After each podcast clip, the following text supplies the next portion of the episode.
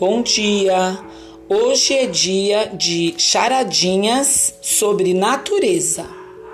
Lá vão as perguntas. O que é mais leve do que uma pena, mas nem mil homens podem carregar? 2.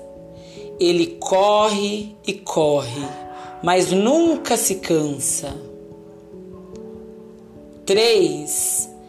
Quem é que sabe falar qualquer idioma do mundo sem nunca ter ido à escola?